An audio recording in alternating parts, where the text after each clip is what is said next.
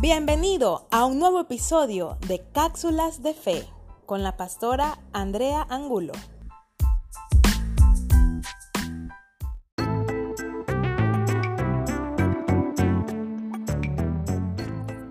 El episodio de hoy tiene como nombre Ojos, lámparas del cuerpo.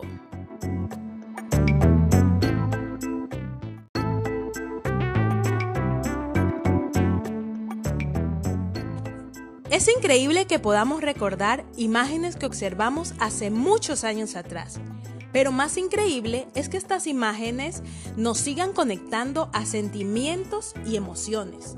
Y es que los ojos son los órganos más fascinantes del cuerpo humano. La Biblia declara que los ojos son las lámparas del cuerpo. Qué gran responsabilidad, ¿verdad? Quiero compartir contigo algunos datos curiosos de estos pequeños pero poderosos órganos.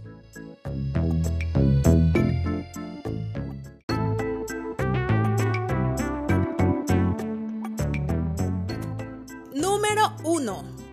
Cerca del 80% de la información que captamos en nuestro entorno llega a nosotros por medio de los ojos.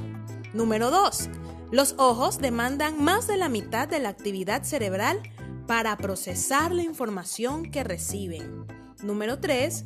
Los músculos que controlan a los ojos son los más activos del cuerpo.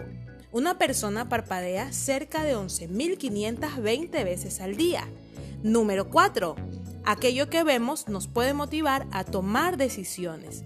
Y número 5, los ojos transmiten emociones y son capaces de mostrar el estado de ánimo de cualquier persona.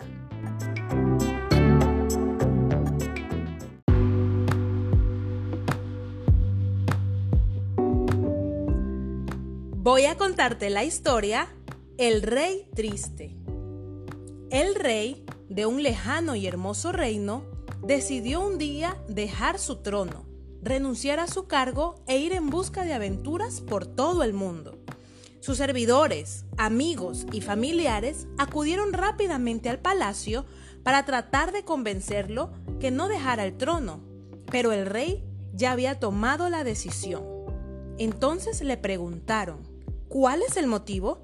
Y él respondió, hace 15 años vino a visitarme de lejanas tierras el hijo del rey de Babilonia quería que lo acompañe por un largo viaje para conocer las más bellas ciudades del mundo. Me mostró hermosas pinturas de todos los lugares a los que él había ido. Eran lugares realmente bellos, y yo le dije que no podía acompañarlo. Pero desde ese día no he dejado de pensar y anhelar conocer aquellas hermosas ciudades llenas de aventura. Deseo ver con mis propios ojos las maravillas del mundo.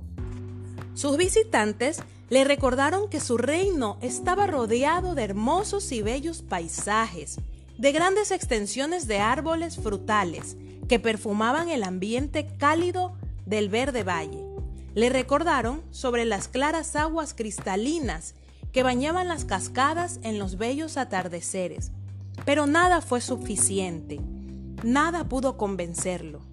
Después de una semana, el rey partió del reino con una maleta llena de grandes sueños.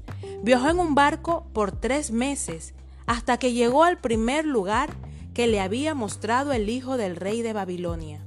Al bajar del barco quedó impactado y aterrorizado.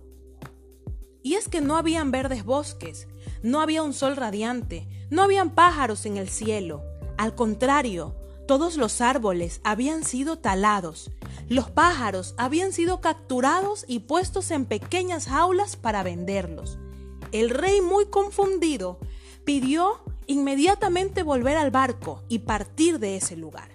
Pensó, quizá he confundido la ciudad. Después de todo, han pasado muchos años y emprendieron el viaje al siguiente lugar.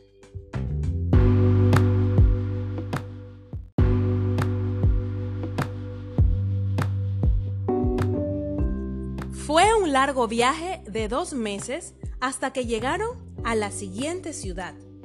El rey recordaba muy alegre las hermosas pinturas de ese lugar. Lo recordaba como si hubiese sido ayer. Cuando llegaron, el rey se espantó. Aquí también los árboles habían sido talados.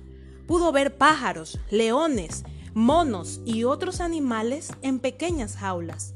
Vio también cómo las personas sufrían por la pobreza y padecían bajo el sol ardiente a causa del hambre. Muy decepcionado, pidió a la tripulación del barco salir de ese lugar. ¿Qué haremos ahora? le preguntaron al rey.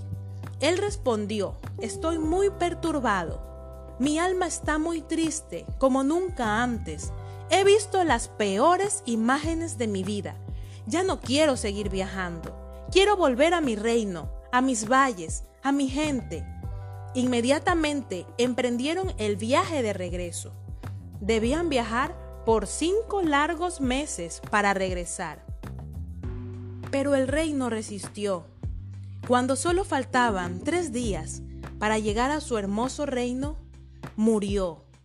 Nadie lo sabía, pero durante su corta estadía en la segunda ciudad que visitaron, el rey había contraído tifoidea. Años después, los servidores del rey se enteraron que el hijo del rey de Babilonia nunca visitó aquellos bellos lugares de las pinturas. Todo había sido un engaño. Había sido parte de un plan para matar al rey y conquistar el reino.